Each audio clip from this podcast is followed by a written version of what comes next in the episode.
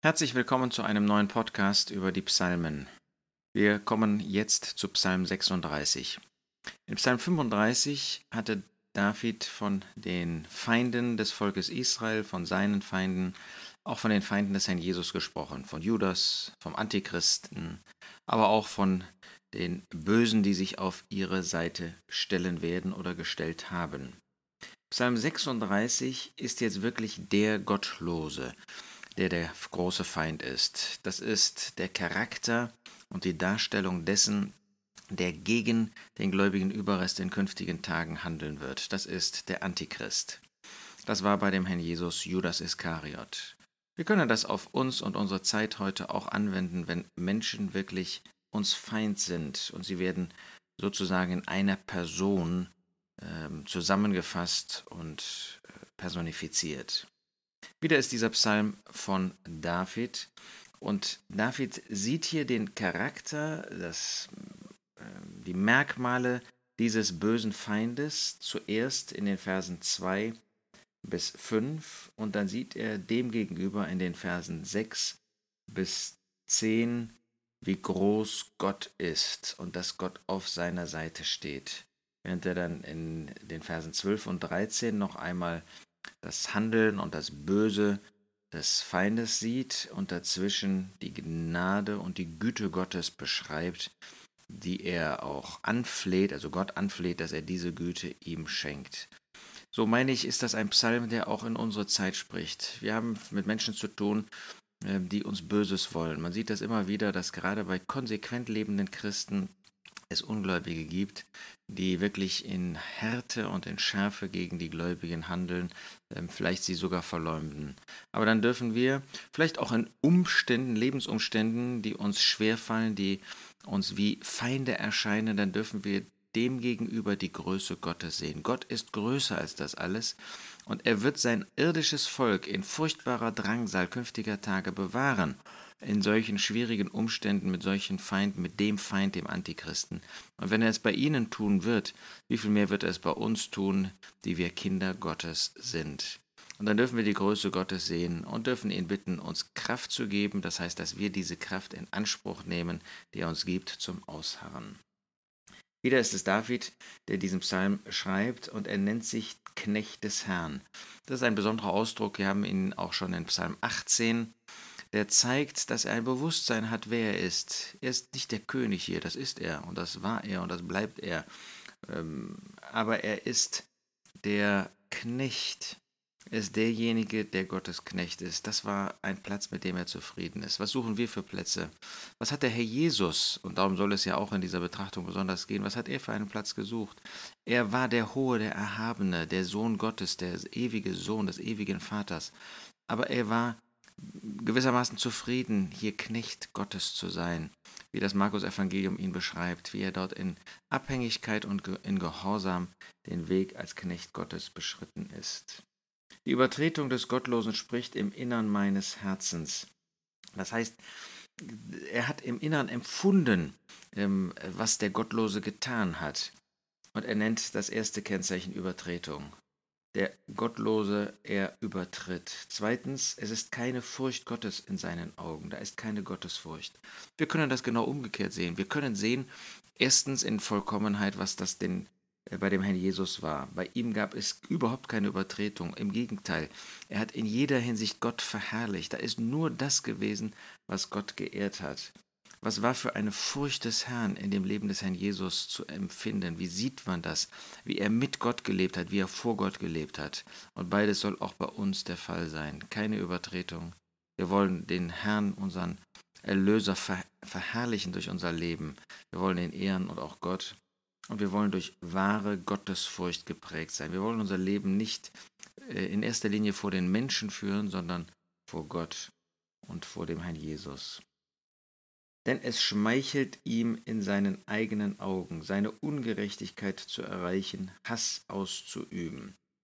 Also, drei weitere Kennzeichen. Es schmeichelt ihm in seinen eigenen Augen. Er ist groß in seinen eigenen Augen. Er führt sein Leben, um sich selbst zu schmeicheln, um selbst groß zu sein. Seine Ungerechtigkeit zu erreichen. Er möchte immer mehr Ungerechtigkeit tun. Das, was im Widerspruch steht zu Gott. Und äh, dann drittens oder fünftens, um Hass auszuüben. Es ist Hass in seinem Herzen und den möchte er pflegen. Im Gegensatz dazu der Gläubige. Er schmeichelt sich nicht in seinen eigenen Augen. Er versucht nicht, sich selbst irgendwie äh, zu befriedigen, sich selbst groß zu machen. Ähm, er möchte nicht ungerecht leben, sondern gerecht. Er möchte in Übereinstimmung mit dem leben, was Gott in seinem Wort von sich offenbart hat. Er hat keinen Hass in seiner Liebe, äh, in seinem Herzen, sondern Liebe. Er möchte Gott äh, zurücklieben für die Liebe, die er uns geschenkt hat. Der Gläubige möchte Liebe erweisen den Menschen gegenüber, Liebe erweisen den Gläubigen gegenüber. Frevel und Trug sind die Worte seines Mundes, und er hat es aufgegeben, verständig zu sein, Gutes zu tun. Frevel, Unheil und Trug, Trügerisches sind die Worte seines Mundes. Ja, was für ein Gegensatz zu dem Herrn Jesus, der in einem geradlinig, der transparent war, dessen Worte wohllauteten, dessen Worte voll Güte sind. Wie ist das bei uns? Er hat es aufgegeben, verständig zu sein. Verständig, das möchte er gar nicht sein. Er will einfach seinen eigenen Willen durchsetzen, egal ob es Sinn ergibt oder nicht, ob es sinnvoll ist oder nicht, ob es gut ist oder nicht. Nein, er will das Böse tun. Und wir wollen verständig sein. Wir wollen einsichtig bei Gott handeln. Der Jesus hat das in Vollkommenheit getan. Er hat nur Gutes getan. Hier dieser Antichrist, der wird aufgeben, Gutes zu tun. Das interessiert ihn überhaupt nicht, das Gute. Und der Herr Jesus, er wollte nichts anderes tun als gut, Gutes für den Herrn. Frevel ersinnt er auf seinem Lager, er stellt auf seinem Weg, er stellt sich auf einen Weg, der nicht gut ist. Das Böse verabscheut er nicht. Frevel ersinnt er, Unheil ersinnt er. Er möchte das tun, ähm, was, was irgendwie böse ist, was anderen schadet. Und das ersinnt er auf seinem Lager. Das heißt, er ist Stratege in dem, was Böses betrifft. Das war bei dem Herrn Jesus genau umgekehrt. Er hat auf seinem Lager gesonnen mit seinem Vater, hat den Morgen gesucht, um sich die Führung, die Leitung Gottes ähm, für seinen Weg zu erbitten. Hier der Antichrist, er stellt sich auf einen Weg, der nicht gut ist. Er führt einen Lebensweg, der böse ist. Das Gegenteil ist das bei dem Herrn Jesus. Sein Weg war, jeder Lebensweg war, dass er Gott gehorsam sein wollte. Ist das auch bei dir und mir der Fall? Das Böse verabscheut der Antichrist nicht. Und wir als Gläubige, wir wollen das Böse verabscheuen, wir uns trennen von dem Bösen, von moralisch Bösen, von lehrmäßig Bösen, von der Gemeinschaft mit Bösem, so wie das der Herr Jesus vorgelebt hat. Und jetzt wird Gott im Gegensatz dazu äh, beschrieben. Herr, an die Himmel reicht deine Güte, bis zu den Wolken deine Treue. Die Güte Gottes ist gerade den Gläubigen gegenüber vollkommen. Da ist ein volles Maß an Güte, wie er uns begegnet, wie er in unseren Umständen uns Barmherzigkeit erweist. Dann äh, sehen wir, seine Treue geht bis an die Wolken. Er ist in jeder Hinsicht seinen Worten treu. Er wird das erfüllen, was er uns gesagt und zugesagt hat. Deine Gerechtigkeit ist gleich Bergen Gottes, deine Gerichte sind eine große Tiefe, Menschen und Vieh rettest du, Herr.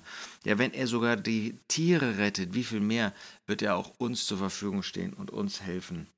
Wie köstlich ist deine Güte, o oh Gott, und Menschenkinder nehmen Zuflucht zum Schatten deiner Flügel.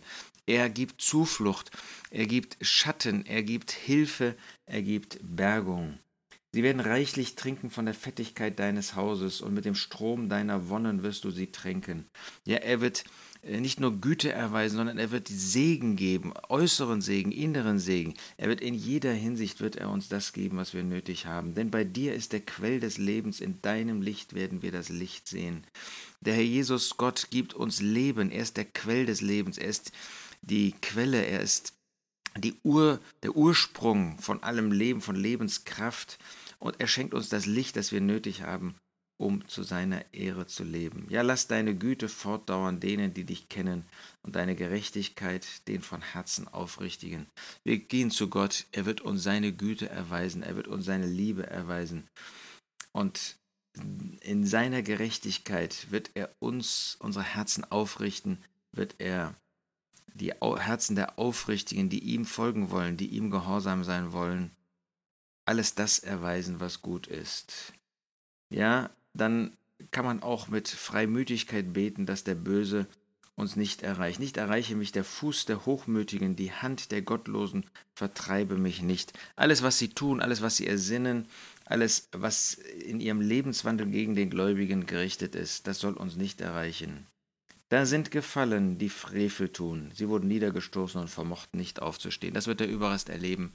Wir dürfen das gewissermaßen vorwegnehmen. Wir dürfen sehen, dass Gott den Weg des Gerechten segnet, dass er sich auf unsere Seite stellt, wie er das bei dem Herrn Jesus getan hat. Wir dürfen ihm in jeder Hinsicht vertrauen.